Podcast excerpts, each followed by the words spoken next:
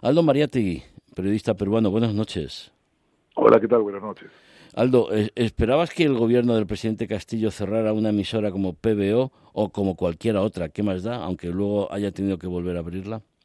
Algún zarpazo iban a meter en algún momento y creo que esto fue para testear, ¿no? Eh, había la excusa esta de la licencia, pero justo en esta oportunidad eh, los papeleos son muy engorrosos en el Perú y muchas, yo diría que en provincias la mitad de las radios no deben tener la licencia bien al día.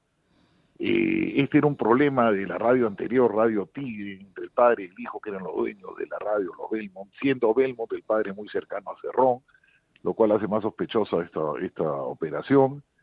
Entonces, eh, eh, el, gobierno yo creo que quiso quiso testear, eh, es particularmente incómodo, Batters es muy atrabiliario, es bastante agresivo. Eh, más bien me sorprende y me alegra que haya habido tanta solidaridad con él en el gremio, porque Philip se ha, peleado con todo el mundo. Philip tiene un carácter muy especial. Es un gran periodista, pero tiene un carácter muy especial. Pero ha habido, pues, ante el zarpazo, solidaridad. Y quería agradecer aquí la solidaridad de España, porque ha sido muy importante todo lo que ha aparecido en los medios españoles. Eso lo ha asustado a Castillo. la repercusión de, internacional es un tema que ellos sí los tiene, los asusta.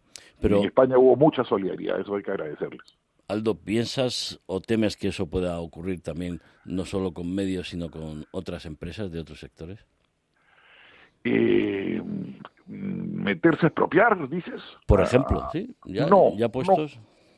Por ejemplo, dame un ejemplo y te, te podría no creo, no. Hoy en día expropiar es muy complicado, te cuesta mucho dinero, son juicios internacionales.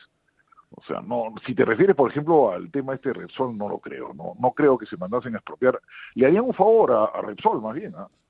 porque el negocio del refino es malo, viene, es muy, el margen es pequeño, viene el tema de los coches eléctricos. Le harían hasta un favor, porque le tendrían que pagar un justiprecio. Bueno, pues nos alegramos que la emisora mm, pueda volver a, emitir y seguiremos muy al tanto y sobre todo muy pendientes y con nuestra solidaridad preparada en caso de, que, haya que expresarlo. Eh, lo he agradecido al aire, Philip, porque la, verdad es que la presión de España sirvió muchísimo. él dice que ha sentido mucho la presión de, España por su caso, ¿no? Y, y, eso ha hecho retroceder, lo ha asustado al gobierno, lo ha asustado. Aldo Mariati, periodista peruano, muchas gracias y muy buenas noches. Muchas gracias a ustedes.